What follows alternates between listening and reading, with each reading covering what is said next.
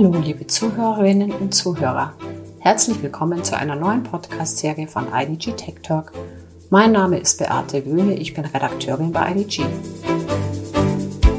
Und mein Gesprächspartner heute ist Martin Klafke. Er ist Professor für Betriebswirtschaftslehre an der Hochschule für Technik und Wirtschaft in Berlin und einer seiner Forschungsschwerpunkte ist die Gestaltung neuer agiler Arbeitswelten. Mit Herrn Klafke möchte ich heute über ein Thema sprechen, das viele Unternehmen bewegt. Bosch tut es, die Deutsche Bahn tut es, Porsche und Hewlett Packard Enterprise tun es. Sie alle denken über eine flexiblere Arbeitswelt nach. Die Fünf-Tage-Woche im Büro für alle Mitarbeiter soll es künftig nicht mehr geben. Doch es muss nicht immer Homeoffice sein. Herr Klafke kennt diverse andere Arbeitsplatzmodelle. Hallo, Herr Klafke. Schön, dass Sie Zeit haben für mich und auch für unsere Hörer. Und ähm, mich würde interessieren, wo sitzen Sie eigentlich jetzt gerade? Im Büro, in der Uni, in der Hängematte? Hängematte wäre fantastisch, Frau Wöhe. Hallo. Nein, ich sitze zu Hause an meinem Schreibtisch. Ah, schon länger? Im Prinzip als äh, Professor arbeiten wir mittlerweile das dritte Semester bereits ähm, online. Und äh, damit ist es im Prinzip das dritte Semester, das ich komplett an meinem Schreibtisch zubringe und äh, die, meine Studierenden im Wesentlichen über Webconferences sehe. Ah, okay. Jetzt ist ja auch durch diese Corona-Pandemie haben sich ja auch viele Unternehmen ähm, überlegt oder wurden dazu veranlasst, über neue flexible Arbeitsmodelle nachzudenken. So mehr Homeoffice, aber es gibt ja auch noch eine Menge andere Modelle wie Coworking Spaces oder reines mobiles Arbeiten. Können Sie da weitere nennen und auch äh, die Möglichkeiten kurz beschreiben? Oh, das mache ich gerne. Im Prinzip sorgt ja die Corona-Pandemie momentan für eine Beschleunigung des Übergangs zu den neuen Arbeitswelten ähm, und äh, Trends, die wir bereits vor dem Ausbruch der Pandemie äh, beobachten konnten, wie eben stärkere Flexibilisierung von Arbeitszeiten und insbesondere auch des Arbeitsortes, die werden jetzt noch einmal verstärkt. Da, wo man klassischerweise gearbeitet hat, nämlich im Büro, äh, das ist ja in der Pandemie eher äh, zur Seltenheit geworden aus äh, Hygienegründen und Arbeit hat sich zunächst erst einmal ähm, ins Homeoffice oder nach Hause verlagert. Ich würde da jetzt nicht äh, immer so diesen Begriff Homeoffice so stark benutzen ah. wollen, weil die wenigsten arbeiten ja wirklich in einem Office zu Hause, sondern oft am äh, Küchentisch, am äh, Wohnzimmertisch oder wo auch immer gerade mal Platz ist in einer Wohnung. Ähm, aber es gibt dann natürlich noch mehr äh, Instrumente, wo man arbeiten kann oder Orte, wo man arbeiten kann. Coworking Spaces, das war vor der Pandemie schon stark verbreitet, ist sicherlich so ein Bereich. Aber arbeiten kann man ja überall, wenn es um das Remote-Arbeiten. Aber wenn Unternehmen jetzt wirklich äh, überlegen, das Ganze neu aufzuziehen, dann haben Sie eben, wie gesagt, die Möglichkeit, Co-Working Co Spaces, jetzt kriege ich schon gar nicht mehr raus. Ähm, dann gibt es ja Einzelbüros, Doppelbüros, äh, das ist ja auch nichts Neues. Was sind denn eigentlich die neuen Arbeitsplätze, die neuen Arbeitsorte? Naja, äh, ich denke, in der Zukunft werden wir einfach so eine Art Ökosystem an Arbeitsszenarien, so würde ich es einfach mal bezeichnen, Arbeitsmöglichkeiten sehen. Und da gibt es für ein Unternehmen auch kein Patentrezept im Endeffekt, sondern jedes Unternehmen muss von den eigenen Anforderungen der Tätigkeit herkommen und überlegen, wie kann denn so eine Arbeitswelt aussehen.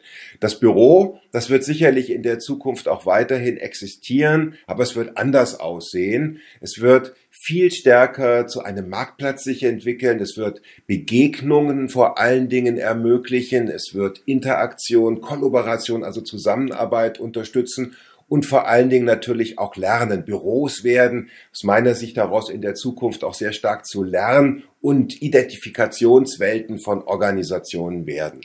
Und wenn Büros nun Lern- und Identifikationswelten sind, wo man hingeht, um anzudocken, um Besprechungen durchzuführen, um in Projekten zu arbeiten, vielleicht auch mit agilen Methoden wie Scrum oder Kanban oder Design Thinking, dann stellt sich natürlich die Frage, wo kann noch gearbeitet werden? Und das äh, war ja Ihr Punkt. Naja, da habe ich zum einen natürlich die Möglichkeit, spezifische Tätigkeiten zu Hause zu machen.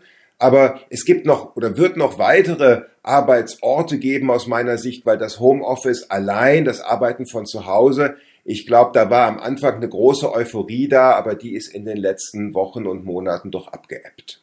Und sollten sich Unternehmen eigentlich auch äh, zusätzlich zu den neuen Orten auch Gedanken machen über andere Arbeitszeitmodelle? Naja, lassen Sie mich, vor den, bevor ich zu den Arbeitszeitmodellen komme, nochmal zu dem, zu dem äh, Thema der Orte äh, zu, zu, sprechen mhm. kommen, weil das scheint mir schon wichtiger, noch, äh, auch noch wichtig zu sein. Mhm. Ähm, das, was wir ja beobachten, ist eine gewisse Müdigkeit auch mit dem, äh, mit dem Arbeiten von zu Hause aus, weil das Arbeiten von zu Hause aus dann typischerweise gut funktioniert, wenn dafür auch die richtigen Rahmenbedingungen gegeben sind. Also nicht nur eine ordentliche technische Ausstattung, da haben Unternehmen in den letzten Monaten äh, ja doch massiv nachgerüstet, sondern ähm, vor allen Dingen auch die richtigen räumlichen Gegebenheiten, das heißt ein ordentlicher Platz, an dem man auch regelmäßig arbeiten kann. Aber nicht nur das, es geht auch darum, dass ich die richtigen ähm, Rahmenbedingungen im Sinne von der häuslichen Situation vorfinde. Wenn ich da ständig im Konflikt bin mit Familie oder Haustier oder was auch immer dort noch auftreten kann und äh, dort sein kann, dann kann das Arbeiten zu Hause durchaus auch zu einem Stress werden. Ein Punkt. Und der andere Punkt ist, Studien zeigen ganz deutlich, Viele äh, Mitarbeiter und Mitarbeiterinnen haben in äh, der, der Corona-Pandemie sehr stark die Interaktion mit ihren Kolleginnen und Kollegen vermisst. Einfach mal äh, ein Gespräch in der Kaffeeküche, äh, sozusagen auch so diese schwachen Netzwerke zu benutzen und zu bemühen, ähm, sich kurz zu vernetzen und einfach mal Informationen auszutauschen. All das hat in dem Maße nicht stattgefunden. Kreativ-Sessions und das wird vermisst. Und dafür braucht es aus meiner Sicht eben auch Arbeitsräume oder Arbeitsmöglichkeiten, die zwar einerseits die Vorteile des Homeoffices bieten, und andererseits eben auch mehr wieder miteinander arbeiten. Und ich glaube, dass was hier eine gute, eine gute Möglichkeit wäre, sind eben Coworking Hubs oder Coworking, Community Coworking Spaces im ländlichen Raum. Es gibt Unternehmen, wie beispielsweise die Swisscom in, äh, in der Schweiz, die hat also jetzt bereits Satellitenbüros eingerichtet, wo Beschäftigte von der Swisscom ähm, regelmäßig zusammenkommen und eben nicht mehr ins Büro an die Hauptstandorte fahren müssen, sondern eben in diesen Satellitenbüros sich zusammenfinden können. Daimler macht das äh, entlang der A8 beispielsweise, in, eben, in, in, in dem dort mit solchen äh, ähm, Remote Hubs experimentiert wird. Und ich glaube, sowas werden wir in Zukunft viel stärker im ländlichen Raum eben sehen, wo dann Beschäftigte aus ihren Orten, in denen sie dann äh, auch verwurzelt sind, wohnen, wo die Kinder vielleicht zur Schule gehen und wo man auch ansonsten eben sein soziales Leben hat, äh, eben nicht mehr in die City Center hineinfahren, sondern eher im ländlichen Raum in solche Community Coworking Center gehen. Ich denke, das wird ähm, ein großes Thema in der Zukunft sein und bietet natürlich unglaubliche Vorteile, wenn man daran denkt, dass eben diese Pendelei wegfällt, dass äh, die Qualität des Lebens damit eben steigt und man trägt natürlich letztlich auch vor dem Hintergrund von Nachhaltigkeit auch zu einer äh, Verbesserung des ökologischen Fußabdrucks nach. Ich glaube, da gibt's Möglichkeiten. Ähm, wo auch Unternehmen den Beschäftigten äh, unter die Arme greifen können, wenn es darum geht, dann solche äh, Arbeitsplätze äh, zu finanzieren. Denn wenn auf der anderen Seite Räumlichkeiten und Fläche in den angestammten Büros reduziert wird, weil die Beschäftigten eben mehr draußen, mehr remote sind, ähm, lassen sich sicherlich Möglichkeiten finden, auch solche Arbeitsplätze finanziell zu unterstützen. Genau, da sind wir jetzt auch schon beim Thema. Äh, das, die, der finanzielle Faktor. Das eine ist, okay, ich schicke meine, meine Leute ins Homeoffice äh, und spare mir dadurch Büros ein, aber Sie hatten ja noch ein paar andere Beispiele genannt. Ähm, wird das bei den, bei den Projekten dann auch irgendwo, spielt das eine Rolle für die Unternehmen, dass sie sagen, wir, wir können dadurch auch einsparen oder wird es unter Umständen sogar teurer? Also, soweit ich beobachten kann, haben alle großen Unternehmen Taskforces aufgesetzt, um eben zu überprüfen, in welchem Ausmaß Bürofläche reduziert werden kann. Büroflächen, gerade auch in, ähm, in, in, in Spitzenlagen, sei es jetzt in München oder in Frankfurt, in Düsseldorf, äh, sind wesentliche Kostenfaktoren. Und wenn sich eben dort eine entsprechende Reduzierung ermöglichen lässt, äh, hat man eindeutig einen, äh, einen EBIT beziehungsweise eben einen Kosteneffekt. Es gibt Studien, die davon ausgehen, wenn wir ähm, eben ähm, weiter äh, stark remote arbeiten, dass sich bis zu äh, einem Viertel der bisherigen Büroflächen einsparen lassen. Das ist erstmal ein wesentlicher Einspareffekt und ähm, daraus ergeben sich, wenn man den Business Case äh, dann mit äh, potenziellen Unterstützung von Beschäftigten in solchen Community Coworking Centers gegenrechnet, immer noch ein positiver ähm, Business Case. Das heißt, Büros werden in der Zukunft dann kleiner sein. Sie werden weniger so Standardarbeitsplätze im Sinne von Schreibtischen anbieten. Es wird immer noch ein paar Schreibtische geben, wenn jemand ins Büro kommt für eine Projektbesprechung oder für eine interaktive Projektarbeit und mal kurz sich zurückziehen muss, etwas kurz in Einzelarbeit erledigen muss. Aber das, was wir bisher gesehen haben, dass es wirklich für jeden Beschäftigten oder oftmals vielleicht ähm, für zehn Beschäftigte acht Schreibtische gibt. Also dieses klassische Schreibtischkonzept, ich glaube, das wird deutlich weniger sein. Es wird mehr äh, offene Flächen geben, die sich dann eben auch für, für Zusammenkünfte, für Projektarbeit äh, anbieten. Und selbst wenn man diese qualitative Verbesserung der Flächen, dieses Mehr an Begegnung berücksichtigt, wird unterm Strich es sich für Unternehmen immer noch rechnen, eben äh, dann äh, diese Büros umzugestalten und äh, auch die Beschäftigten in diesen Community Coworking Spaces auf dem Lande im Prinzip zu unterstützen. Davon bin ich fest von überzeugt. Das, was es natürlich braucht, sind äh, dann auch Akteure, die solche Community Coworking Spaces zur Verfügung stellen beziehungsweise betreiben. Für große Unternehmen, ich hatte vorhin schon das Daimler-Beispiel genannt, aber da lassen sich sicherlich noch weitere finden, Swisscom, also für große Unternehmen da bietet es sich selbstverständlich an, auch eigene äh, Remote Hubs im Endeffekt einzurichten. Für die kleineren Unternehmen, für mittelständische Unternehmen, die eben gar nicht diese großen Beschäftigtenzahlen äh, haben, äh, wird es immer darauf ankommen, dann gemeinschaftlich solche äh, Einrichtungen äh, zu betreiben beziehungsweise äh, dann auch anzumieten um eben die Beschäftigten in diese Vorteile, in den Genuss dieser Vorteile kommen zu lassen und selbst natürlich von der Flächenreduktion noch profitieren zu können. Hm. So wie ich Sie jetzt verstehe, oder was ja auch wahrscheinlich Praxis ist mittlerweile teilweise, ähm, es gibt die Möglichkeit zu Hause, es gibt die Möglichkeit im Büro, es gibt die Möglichkeit äh, in irgendwelchen Hubs zu arbeiten. Ähm, wenn jetzt ein Unternehmen sein Projekt Arbeitswelt 4.0 plant, und wie ist denn da der praktische Ablauf? Wann beginnt die Kommunikation? Wer sind die Stakeholder? Wer darf nicht vergessen werden? Welche Raummöglichkeiten sollen ins Auge gefasst werden? Könnten Sie so ein Projekt mal erklären von Start? Also zwar nicht so lange, aber so, Sie wissen, was ich meine. Welche Punkte müssen geklärt werden? Also die Frage, auf was kommt es denn eigentlich an? Was sind die Erfolgsfaktoren und äh, wie sollte Aha. man vorgehen? Ähm, der Ausgangspunkt des Ganzen ist, dass man ähm, in, in der Geschäftsführung, also im, im, im, im Top-Management, eine klare Vorstellung davon hat, ähm, was möchte man dann eigentlich hier tun. Und dabei ist mir wichtig, immer wieder, das habe ich bei vielen Projekten auch festgestellt, dass man eben hier nicht nur über das Büro redet, dass man hier nicht ein Facility Management Thema äh, in den Vordergrund stellt, sondern dass es im Prinzip um was anderes geht, nämlich um New Work, um eine andere Form zu arbeiten. Und das ist was ganz anderes, ähm, auch als, als Story, die ich ähm, letztlich ähm, äh, dann auch vorwegtragen kann, ähm, als nur zu sagen, wir gestalten unsere Bürowelt neu.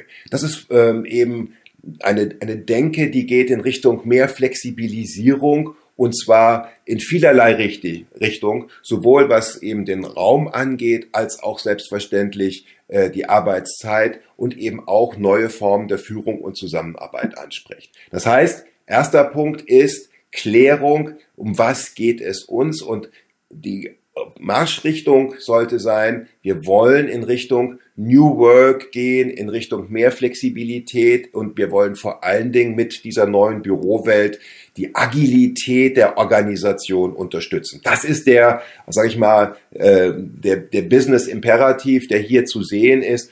Und Parallel dazu lassen sich sicherlich noch weitere Punkte dann definieren, wie die Arbeitgeberattraktivität zu steigern beispielsweise und selbstverständlich eben auch ähm, das Wohlbefinden. Das sind ja die modernen Diskurse eben auch, die mit dem äh, New Work-Thema in Verbindung stehen. Habe ich das definiert? Das ist der erste Schritt. Das ist die Story. Das ist sozusagen das Bild der Zukunft, was ich zeichne, beziehungsweise äh, die Richtung, äh, die, die, die ich beschreiten möchte aus, aus Sicht ähm, äh, auch des Top-Managements, gilt es selbstverständlich, diese Geschichte, diese Story auch immer wieder zu kommunizieren.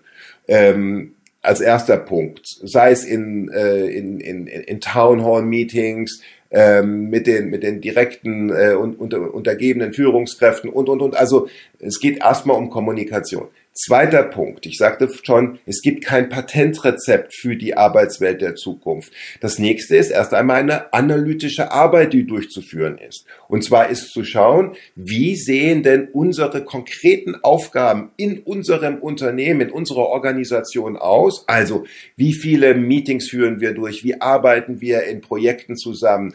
Äh, wie, wie viel Routinetätigkeiten, wie viel Wissensarbeit haben wir? Und daraus ergeben sich Aktivitäten orientiert im Endeffekt dann die Module für die Raumgestaltung, die es braucht.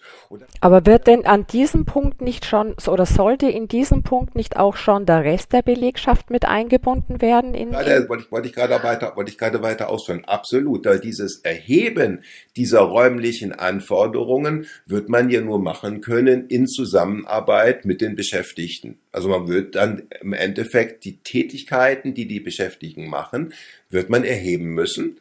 Und ähm, das bedeutet ja in dem ersten Feld schon Einbindung. Einbindung findet ja auch schon statt in dem Moment, äh, wo eben äh, die Kommunikation dieser Zukunftsvision äh, stattfindet. Und dann muss ich natürlich die Beschäftigten in Workshops abholen und diskutieren, wie arbeiten wir denn heute, wie werden wir in der Zukunft arbeiten und was haben wir für konkrete Nutzeranforderungen, selbstverständlich.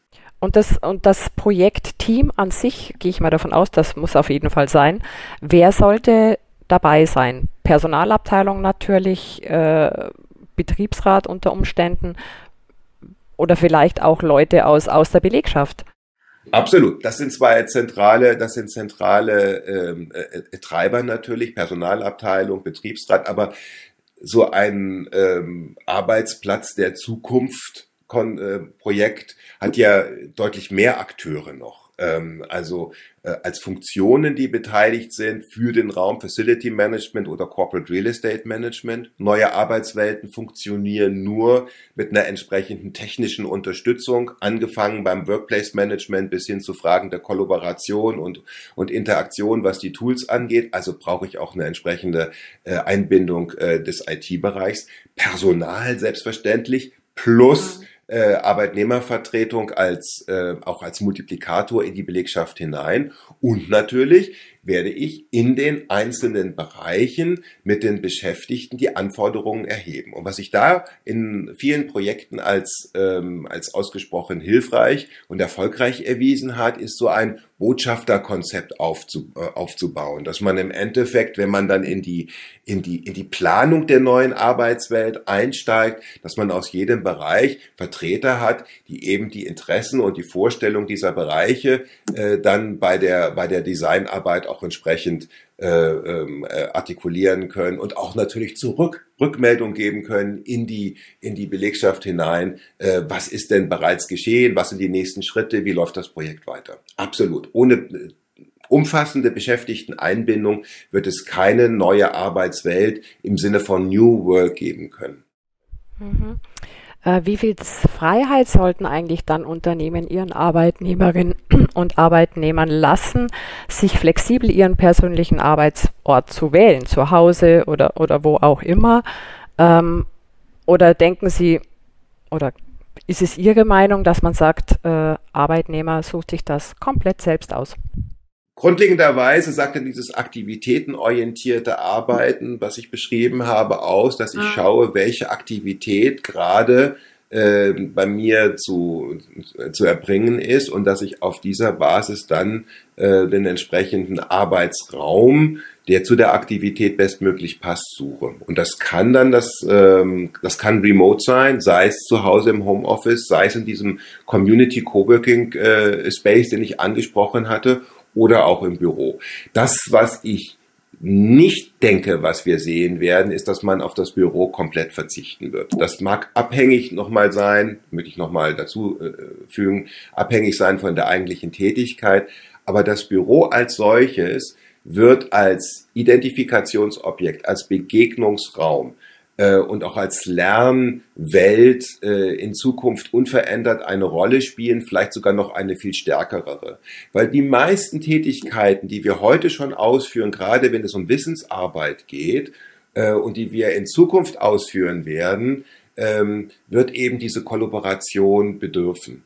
Menschen werden oder kommunizieren deutlich mehr miteinander, wenn sie auch eine entsprechende räumliche Nähe hatten, haben. Und wir hatten auch schon mal die Situation, ich mag daran erinnern, dass es die, äh, dass es mal bei Yahoo war, dass Marissa Mayer in den 2000ern plötzlich alle Beschäftigten zurück aus den äh, Home Offices ins Büro äh, holte. Und zwar aus einem guten Grund, weil wir eben im Büro dann doch in einem engeren Austausch stehen, miteinander kommunizieren, kollaborieren. Und gerade Agilität bedarf auch dieses Austausches. Und insofern werden wir eben verschiedenste Arbeitsräume sehen. Ähm, aber das Büro wird dabei weiter eine Rolle spielen.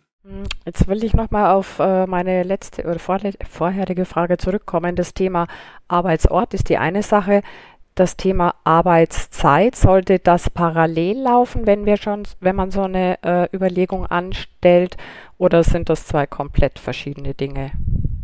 Naja, Arbeitsraum und Arbeitszeit ähm, sind natürlich miteinander ähm, schon, schon verknüpft, ähm, denn ähm, eine größere Flexibilität auch bei der Nutzung des Raums ähm, wird immer nur zu machen sein, wenn ich auch eine größere Flexibilität bei der Arbeitszeit habe. Ähm, ohne jetzt äh, hier zu tief einsteigen zu wollen, wir haben natürlich bei diesem Thema aktuell auch immer Fragen äh, der, der Arbeitszeitenregelung und damit eben auch rechtliche äh, Aspekte ähm, hier mit, mit zu berücksichtigen. Also eine komplette Flexibilisierung der Arbeitszeit im Sinne von, dass man sagt, Leute, arbeitet doch, wann es euch gefällt, ist oftmals äh, in der Praxis ausgesprochen schwierig. Stellen Sie sich vor, Sie haben äh, eine Situation, wie wir sie jetzt oft erlebt haben in der, in der, in der Pandemie, dass Sie eben auch noch Kinder äh, zu versorgen haben, Homeschooling möglicherweise äh, zu machen haben. Das ist ja jetzt nicht die Zukunftsvision, aber das war und ist eben in vielen Fällen äh, doch an der Tagesordnung gewesen. Und dann haben eben Eltern diese ganzen äh, Tätigkeiten erledigt und sind dann abends einfach dann nochmal in das Arbeitsleben eingestiegen, weil sie natürlich auch ihren Arbeitgeber bestmöglich und die Aufgaben bestmöglich erfüllen wollten.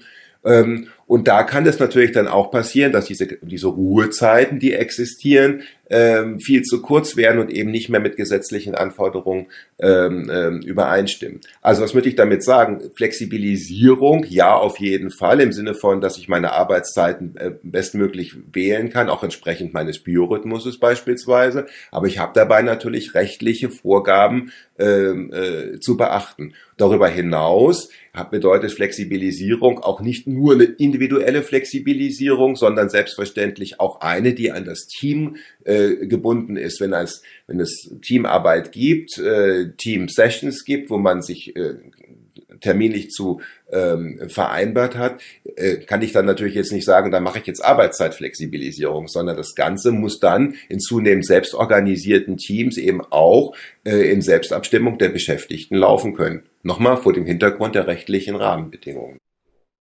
Hm, klar. Jetzt, wenn Unternehmen äh, ein neues Arbeitsprojekt gestartet und auch durchgeführt hat, ähm, werden diese Projekte dann eigentlich äh, überprüft? Wissen Sie da was, ob Unternehmen sagen nach einem Jahr, wir gucken jetzt mal, ob es besser läuft oder schlechter läuft oder ist das einfach abgeschlossen und dann ist es abgeschlossen? Naja, also um überprüfen äh, lassen sich ja die verschiedensten ähm, KPIs ähm, Key Performance Indicators, mhm. je nach der individuellen Zielstellung oder den verschiedenen Zielstellungen, die so ein Projekt mit sich bringt. Ähm, einerseits äh, lassen sich ja klassisch äh, solche Fragestellungen wie Arbeitszufriedenheit beziehungsweise auch Zufriedenheit mit der neuen Büroinfrastruktur ähm, oder auch eben Arbeitszeitregelungen oder auch Regelungen im Hinblick auf die freie Wahl des Arbeitsplatzes in Mitarbeiter- äh, und äh, Beschäftigtenbefragungen abbilden und, und, und, und nachhalten. Äh, inwieweit die neue Arbeitswelt als solche ähm, den Anforderungen entspricht. Äh, da gibt es Modelle, dass man beispielsweise auch die Nutzung äh, der neu geschaffenen Arbeitskonfigurationen, seien es jetzt Hochtische, seien es Fokusräume, seien es ähm, ähm, Telefonkabinen oder eben auch Relax Areas, dass man eben die, die, die praktische, die konkrete Nutzung dieser Flächen nachhält, indem man beispielsweise an Mobiliar Sensoren anbringt, um zu gucken, inwieweit sitzt denn da jemand. Natürlich keine Gesichtserkennung und dergleichen, aber eben doch schon nachhalten kann, ist ein bestimmtes Möbelstück, was man angeschafft hat, eine Alkove beispielsweise, überhaupt äh, ähm, in, in einer entsprechenden Nutzung, um zu gucken, inwieweit passt denn die geschaffene Fläche mit den Anforderungen überein. Das wären einfach mal so zwei Bereiche, in die man hineingucken kann. Äh, und selbstverständlich äh, lassen sich auch dann Erhebungen durchführen im Hinblick auf eine passende IT-Unterstützung, ob es beim Workplace Management beispielsweise noch Nachholbedarf oder Adjustierungsbedarf gibt. Also all das lässt sich ja mit Befragung beziehungsweise auch entsprechenden ähm, ähm, äh, Usage-Zahlen äh, dann im Prinzip nachhalten. Mhm. Unternehmen äh, haben in der Vergangenheit bei solchen ähm, Büroprojekten oftmals auf diese Frage äh, der, ähm, der Passgenauigkeit weniger Augenmerk gelegt. Das muss man klar sagen. Es gab ja erste Hypes in der Veränderung von Büroflächen bereits in den äh, 2010er, 11er, 12er Jahren. Da sind ja die ersten Prototypen auch in Deutschland von solchen neuen Arbeitswelten entstanden, die aber eben ähm, oftmals eher das Wort neu im Namen äh, trugen, aber jetzt weniger in der Realität äh, umsetzen. Dabei ging es oftmals wirklich eher um Flächenreduktions äh, ähm, Projekte und weniger um die Schaffung einer qualitativ veränderten äh, Arbeitswelt. Projekte, die das äh, im Fokus haben, die schauen sehr wohl auf diese oder sollten sehr wohl auf diese KPIs schauen, die ich genannt hatte und regelmäßig auch überprüfen, inwieweit entspricht denn diese Arbeitswelt äh, sowohl den Bedürfnissen äh, der, des Unternehmens und damit eben auch ähm, den, den Agilitätsanforderungen beziehungsweise äh, der, der Unternehmenszielsetzung insgesamt und auf der anderen Seite, inwieweit werden auch die Bedürfnisse äh, der Beschäftigten äh, entsprechend berücksichtigt. Beide Aspekte äh, spielen selbstverständlich eine Rolle und gehören zusammen betrachtet. Mhm, sehr interessant. Ähm, jetzt habe ich noch eine letzte Frage, was mich jetzt echt interessiert. Ähm, wie fanden oder finden eigentlich Ihre Studenten und Studentinnen die veränderten Lernbedingungen und wann darf, dürfen die wieder zurück zu Ihnen? Naja, wann die wieder zurück äh, dürfen, das äh, entscheiden letztlich die Pandemiepläne äh, der jeweiligen Bundesländer, die für die Hochschulen verantwortlich sind. Das, was ich beobachten kann, ist, dass die Studierenden ähm, sich oftmals äh, doch recht allein äh, fühlten in ihrer jeweiligen, ich sag mal, Homeoffice oder Home Learning. Ähm, Situation. Äh, es ist deutlich schwieriger für sie natürlich in den Austausch äh, mit den äh, mit ihren Kommilitoninnen und Kommilitonen zu kommen. Auch wird oftmals ähm, bemängelt, dass so dieser der natürliche Austausch mit den Dozentinnen und Dozenten, den Professorinnen und Professoren schwerfällt. Denn so diese Situation, eine Vorlesung ist vorbei, man geht nochmal äh, nach vorne, spricht drei, vier Worte, weil man etwas so direkt nicht verstanden hat. Ähm, das wird natürlich in der, in der Welt, die jetzt von, von Teams und, und Zoom und, und anderen Webkonferenzen äh, geprägt ist, so leicht nicht unterstützt, so informell halt eben nicht. Ähm, meine Beobachtung ist, und ich habe meine Lehrveranstaltungen alle jetzt als Webkonferenz gehalten, also ich hatte immer FaceTime mit den Studierenden, war, dass sie hierfür unheimlich dankbar sind, dass sie also mich als äh, Professor dann schon live erleben konnten, der ihnen auch mal zugesprochen hat, Mut gemacht hat und eben auch auf ihre, auf ihre Themen eingegangen ist. Viele, ähm, viel Lehre hat auch stattgefunden ja über über andere E-Learning-Elemente. Ähm, Aber ich glaube, dass dieser persönliche Kontakt, ein Versuch, Interaktionen herzustellen über Breakout-Rooms und, und, und, doch der war, der der richtige war, um, um eben auch so ein Stück weit an Engagement bei den Studierenden äh, zu halten. Glauben Sie mir, wir alle ähm, wollen zurück auf den Campus, wir wollen zurück wieder in den Raum, denn für einen Lehrenden gibt es eben auch nichts Motivierenderes, als eine Situation zu haben, wo sie einen, einen Raum mit interessierten, an neugierigen Studierenden haben, die, die ihnen Fragen stellen, mit denen sie in die Interaktion kommen, denn das letztlich ist ja auch Hochschule, der Diskurs und äh, der kann äh, über Webkonferenzen stattfinden, aber im informellen Setting auch des, des Lehrveranstaltungsraums gibt es dann nochmal ganz andere Möglichkeiten. Ja, das glaube ich Ihnen. Herr Klafke, wir sind am Ende. Ich bedanke mich sehr herzlich, dass Sie sich für unsere Zuhörerinnen und Zuhörer die Zeit genommen haben und würde mich freuen, wenn wir ein neues Thema finden und wir uns dann wieder treffen können. Sehr gerne, Frau Böhe, jederzeit. Dankeschön. Die gemeinsame Reise in neue Arbeitszeiten bleibt also für alle Beteiligten spannend. Werden aber die Pläne der Unternehmen mit den Träumen von uns als Beschäftigte übereinstimmen? Martin Klafke hat auf jeden Fall deutlich gemacht, dass eine Umstrukturierung der Arbeitswelt erstens nicht ohne Ziel und Plan und zweitens nicht ohne das frühzeitige Einbeziehen der Beschäftigten passieren sollte. In diesem Sinne, packen Sie es an. Und wenn Sie weitere interessante Gespräche zu Management- und IT-Themen hören möchten, abonnieren Sie einfach unseren IDG Tech Talk. Auch über Feedback freue ich mich per E-Mail an podcast.idg.de. Ich wünsche Ihnen noch einen schönen Tag, wo immer Sie auch gerade arbeiten oder chillen.